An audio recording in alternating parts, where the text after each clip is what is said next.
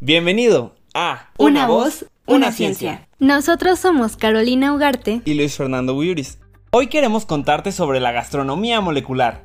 Es tiempo de saber si realmente existe una base física o química para lo que le sucede a la comida mientras se cocina.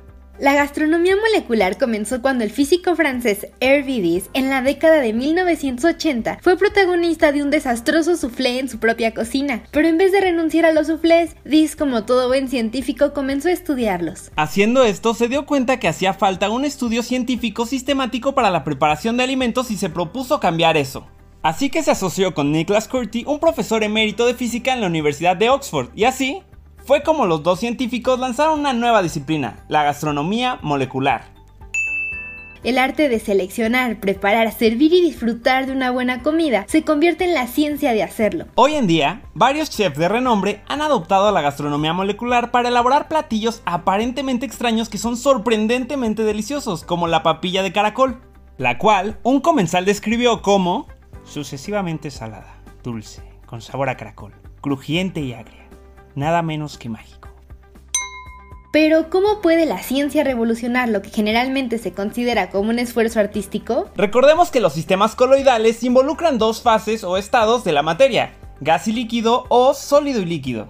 A veces, especialmente en la preparación de alimentos, están involucradas más de dos fases. Dicho sistema coloidal se conoce como sistema disperso complejo o CDS. Herbie Diss ideó un método que podría usarse para cualquier plato, su método abrevia las frases con letras y usa símbolos y números para representar procesos y tamaños de moléculas. Los tamaños de las moléculas son importantes porque el tamaño de las partículas sólidas en un coloide ayuda a determinar sus propiedades. Gracias a esto creó fórmulas para describir recetas. Herbie emprendió un análisis exhaustivo de las salsas francesas. La mayoría de los libros de cocina dicen que hay cientos de salsas francesas, que generalmente se clasifican en salsas blancas, marrones, de tomate, de la familia de la mayonesa y de la familia holandesa. Sin embargo, mediante este método descubrió que todas las salsas clásicas francesas pertenecen a solo 23 grupos según su fórmula matemática para hacer la salsa. También descubrió que era posible retroceder de una fórmula a una salsa nueva nunca antes preparada en ninguna cocina. En otras palabras, puede utilizar este sistema CDS para inventar nuevas recetas desde cero. Los gastrónomos moleculares usan técnicas, ingredientes y principios de cocción especiales para fomentar que se produzcan determinadas reacciones químicas. Estas reacciones, a su vez, producen nuevos sabores y texturas sorprendentes. Por ejemplo, una técnica interesante es la esferificación, que consiste en hacer cuencas llenas de líquido que, para usar las palabras de un escritor de la revista Gourmet, explotan en la boca con un pop agradablemente jugoso. Ferran Adrià, el chef del restaurante El Bulli en España, fue el primero en desarrollar la técnica y desde entonces la ha ido perfeccionando para una variedad de platillos.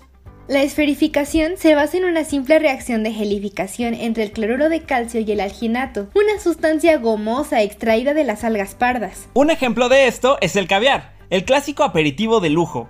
Este se prepara a partir de huevos de determinadas especies de peces.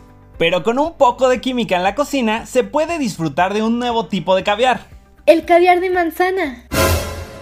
Para esto, se congela puré de manzanas doradas y se agrega alginato al jugo de manzana mientras se calienta. Después, se retira del fuego y se agrega bicarbonato de sodio. Además, se prepara una solución de cloruro de calcio disolviendo cloruro de calcio en agua. Y finalmente, con una jeringa, se agrega la mezcla de jugo de manzana a la solución de cloruro de calcio, una gota a la vez. Con esto, es posible observar la formación de perlas o caviar. Impactante, ¿cierto? La congelación instantánea también se puede utilizar ampliamente en la gastronomía molecular. La técnica se usa típicamente para desarrollar postres semicongelados, con superficies estables y crujientes y centros frescos y cremosos. Para esto puede usarse nitrógeno líquido. A una temperatura de menos 196 grados Celsius, el nitrógeno líquido congela instantáneamente cualquier alimento que toque. ¡Wow! A medida que se evapora, emite una densa niebla de nitrógeno que puede agregar atmósfera y dramatismo a la preparación de los alimentos. Desafortunadamente, el nitrógeno líquido debe transportarse en matraces especialmente hechos y puede ser peligroso si toca la piel. Una alternativa más segura es el antigriddle, que parece una placa de cocción tradicional. A los menos 34 grados centígrados congela instantáneamente salsas, purés o congela solo las superficies exteriores de un plato mientras mantiene el centro cremoso. Una aplicación es el helado. El mejor helado tiene abundantes burbujas de aire y pequeños cristales de hielo, lo que hace que el producto final sea ligero y suave.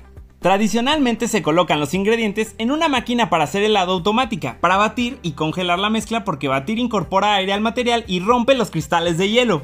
Pero hay un límite en cuanto a lo fría que puede llegar a ser una máquina promedio, que es de menos 18 grados centígrados. Un gastrónomo molecular utiliza una técnica más simple, vierte nitrógeno líquido directamente en los ingredientes, lo que congelará la mezcla y creará cristales de hielo extra pequeños que dan como resultado el helado más suave posible. La yuxtaposición de sabores es uno de los principios más importantes de la gastronomía molecular. Diz dice que la yuxtaposición se puede usar para intensificar un ingrediente más sabroso combinándolo con un ingrediente mucho menos sabroso o que puede combinar dos sabores dominantes como chocolate y naranja para reforzar el sabor de ambos. De cualquier manera es útil comprender que las moléculas son responsables de los sabores. Los gastrónomos moleculares han aprendido que los alimentos que comparten moléculas volátiles similares, los que dejan los alimentos en forma de vapor y llegan a nuestra nariz, saben bien cuando se comen juntos. Este concepto ha dado lugar a combinaciones de sabores inusuales, como fresa y cilantro, piña y queso azul, o coliflor caramelizada y cacao. ¡Wow!